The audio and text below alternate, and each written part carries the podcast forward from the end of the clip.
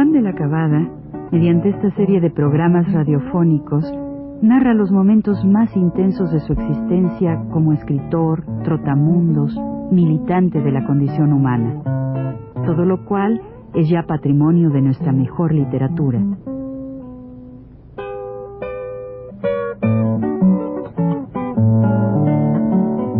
Con ustedes, Juan de la Cabada.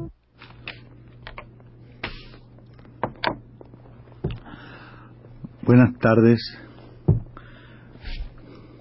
Pues vamos a continuar hablando de muchos o de algunos, digamos, no me puedo acordar de todos, de los personajes que vimos por allá, en España en aquella época, y también de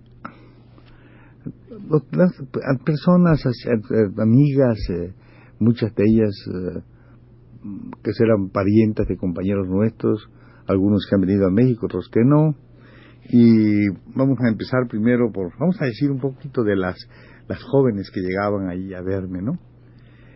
Era muy frecuente que viniera por las tardes eh, Paquita de la Bárcena. Paquita de la Bárcena es una jovencita muy guapa, muy guapa, muy guapa, malagueña ella, muy amiga de Manolo, cuñada de un amigo nuestro llamado Bernabé, Bernabé Fernández, a quien de quien vamos a hablar un poco más también en estos días. Este Margarita, que era la esposa de, de un compañero nuestro, muy el poeta Pedro Garfias, y algunos amigos cubanos que llegaban también a vernos, de algunos venezolanos como Juvenal Irazábal, Víctor Maldonado, y, muchos muchachos, esos, esos, cubanos tenían ahí un club, se llamaba Club Juan Antonio Mella. Es curioso que en siempre, ya en aquellos tiempos, años de 1900, digo 37, 38, seguramente que un poco antes también, existía ya un grupo de cubanos en Barcelona, de los muchachos militantes y de los que se hablaba de, de este club que se llamaba Julio Antonio Mella, al que iban muchos españoles también y de otras partes de América. Era muy famoso el Club Mella entre, los, de los hispanoamericanos. De vez en vez, pues, veíamos también casi siempre a un compañero Chapoy, que era, era él, pues, eh, agregado, agregado militar. También el, un eh, el coronel Ijar, coronel entonces, después general Ijar, también estaba allí, dentro del cuerpo diplomático y asignado, claro está, al, a la embajada, y otros amigos nuestros.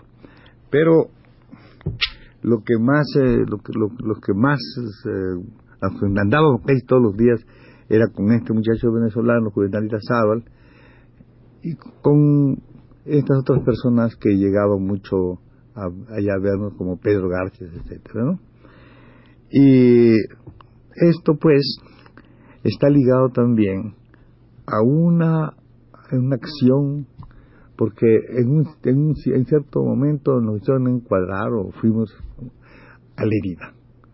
En Lérida estábamos enfrente de la ciudad, nunca pudimos entrar, pero veíamos la catedral, todos los días veíamos la catedral de Lérida, y me acuerdo una vez que iba con unos argentinos, también estaban ahí, militares. Me acuerdo que vinimos y íbamos al puesto de mando cuando de repente empezó el, el, duelo de cañoneo, por una parte de ellos y por una parte de nosotros, ¿no? Y, ¿eh? y en esto pues se acercaba un poco más y más y más se acercaban más los obuses de ellos hacia donde nosotros estábamos. Y bueno, en un momento dado que hicimos, yo pues hicimos una fila y yo debía subir, ¿verdad? Por, una colina. Subí a la colina, pero no, no recordaba ni sabía, creo yo, en ese momento, dónde estaba emplazada la pieza nuestra, el cañón nuestro. Yo lo único que sé es que iba de, primero, yo en la primera fila, cuando de repente, como que casi en, la, en los ojos, ¿verdad? Me trae la luz de los buses que salen, ¿verdad? Si yo camino un poco más a, un poco más a prisa, con seguridad no estuviera contando yo estas cosas, ¿verdad? Porque con seguridad me hubiera volado la cabeza, pero no ellos, sino nosotros, una pieza nuestra, una que tuvimos que retroceder, bajar y tener más cuidado para ir al... quiero decir con esto que muchas veces así ocurre. Yo, por ejemplo, un compañero, el compañero Candón, un cubano, por cierto, había estado en varios combates, muy bien había salido, y un buen día me entero, él, que lo mató, una bala perdida, eso puede pasar, no, no, no es una cosa que, y, me acordaba mucho de eso porque también a, mí, por ejemplo, pues no era el enemigo, sino una cosa de la imprudencia de mi parte, ¿verdad? Que me pasaba estas cosas. Estuvimos ahí en Lérida varios días y por fin nosotros nos destinaron a que volviéramos a Barcelona, volvimos a Barcelona y ya yo personalmente pues continué esa vida del hospital, saliendo al hospital, al hospital, hasta que un día me dijo el, el, el médico, me dijo, este, esta noche vamos tú y yo, vamos de parranda, vamos a tomar unas copas. Me dijo, muy bien, le dije, es una cosa que está terriblemente para la úlcera, ¿no? Pues sí, fuimos, aguanté yo la cosa, y ya me dio una al día siguiente unas palmadas y me dijo, ya estás bueno, eh, ya estás bueno, ya. Porque no tenía, porque seguramente me dio de tal manera como una, una dosis de bebida como para que estuviera yo, al menos si hubiera estado mal, una semana tirado en la cama, pero no, ya estaba yo bueno.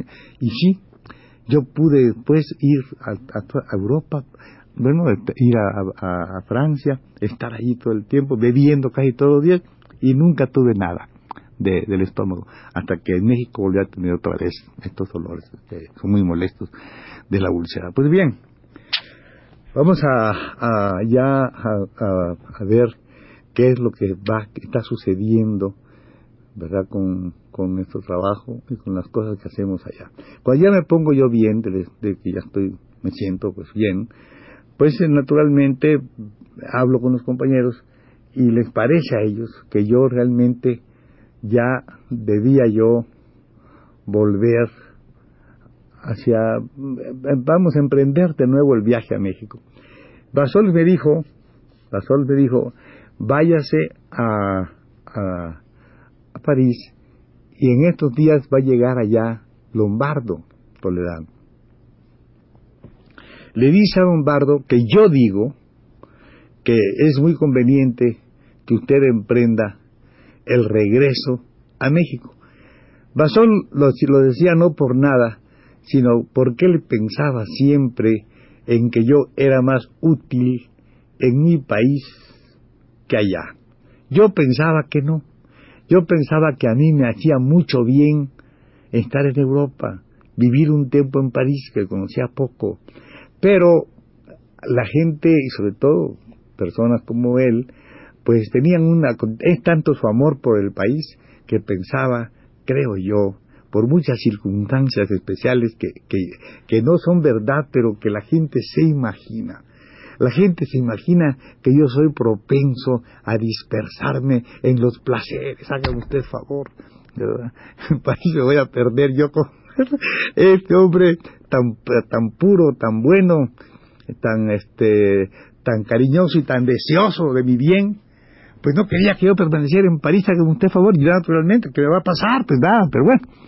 Me dijo, cuando venga Toledano, le dice usted, y va a venir en estos días, manera que se va usted allí, habla con él y a México, porque, muy bien, le dije yo, muy bien, yo creía que eso era fácil y muy bien.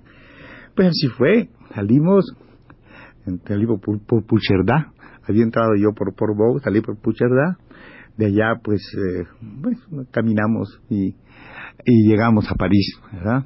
En automóvil llegamos a París, muy bien. Entonces, este, un amigo mío, Fernández, de la embajada, me, fue el que me llevó. Y llegué a hospedarme en el mismo hotel que me había hospedado la vez anterior. La vez anterior me había hospedado en un hotel que se llama el Hotel Saint Pierre, muy famoso porque ya vivía Renato Leduc, siempre vivió ahí desde que yo, como yo estuve. Bueno, y por eso fui a vivir a ese mismo hotel. En ese hotel también se hospedaba uno que era entonces, fue entonces, era un militar, un militar de esgrima, ¿verdad? Tiene su esposa, es, actriz, es actriz, ¿verdad? Tiene un teatro por allá por, por Villalongín, ¿verdad? Este, este compañero era este el, el que el que pues vivía en el mismo hotel que nosotros. Después cuando yo lo ve, lo situé aquí en México, voy a recordar mucho a este a este militar, ¿verdad? Y a su esposa, porque aquí nos vimos, somos muy amigos. ¿ve? Entonces, allí en, en el hotel ese, pues estaba yo muy tranquilazo. Era, la, era el invierno. Era el invierno. Yo tengo una mala costumbre y la voy a confesar.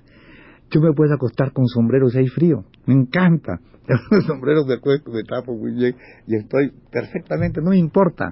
Hay gente que no puede dormir, ¿verdad? Pero yo no, yo duermo con todo y ropa y se quiere, con el abrigo puesto también y todo. No me interesa, no me interesa. Y no me interesa si mañana me voy muy tranquilamente caminando con rodilleras, no me interesa. No, me interesa nada de eso. Una vez que estaba muy contento, me dio el cuando de repente me golpean. Una mañana, ¿quién? Digo yo así, ¿verdad? Para eso ya tenía yo ciertas este, relaciones, ¿no? Con mis cuates, que yo conocía de antes. Y era quién, pues nada menos que era Bertita Arenal, que llega a verme con otra muchacha, que yo conocía bastante, y me dice, oye Juan, ¿por qué vives aquí? Te cuesta muy caro. Le dije, bueno, tú dime dónde puedo vivir que me cueste más barato. Y me dice, yo tengo un hotel magnífico.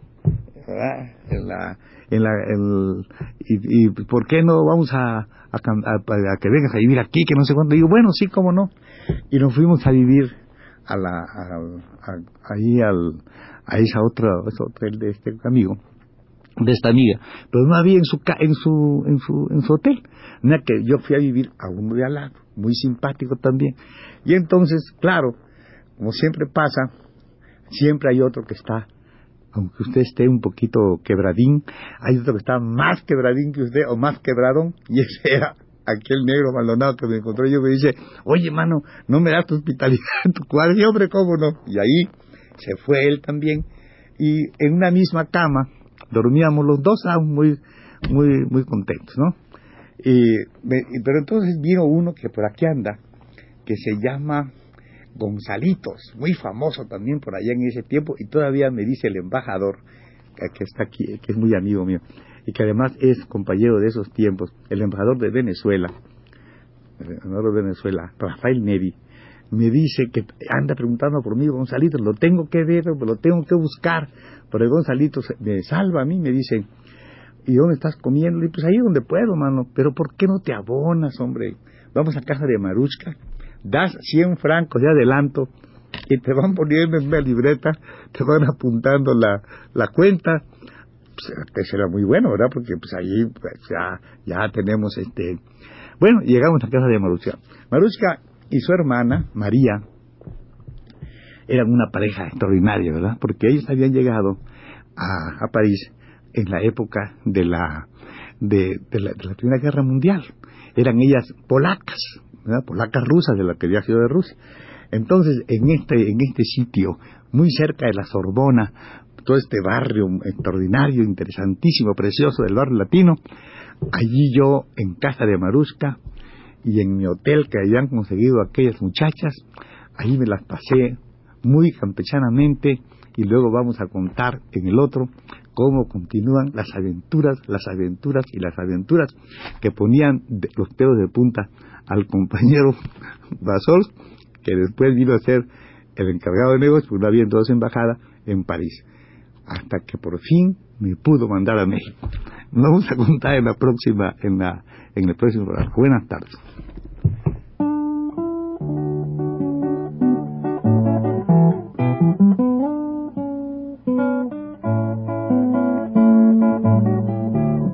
Radio Universidad presentó Recuento vivo.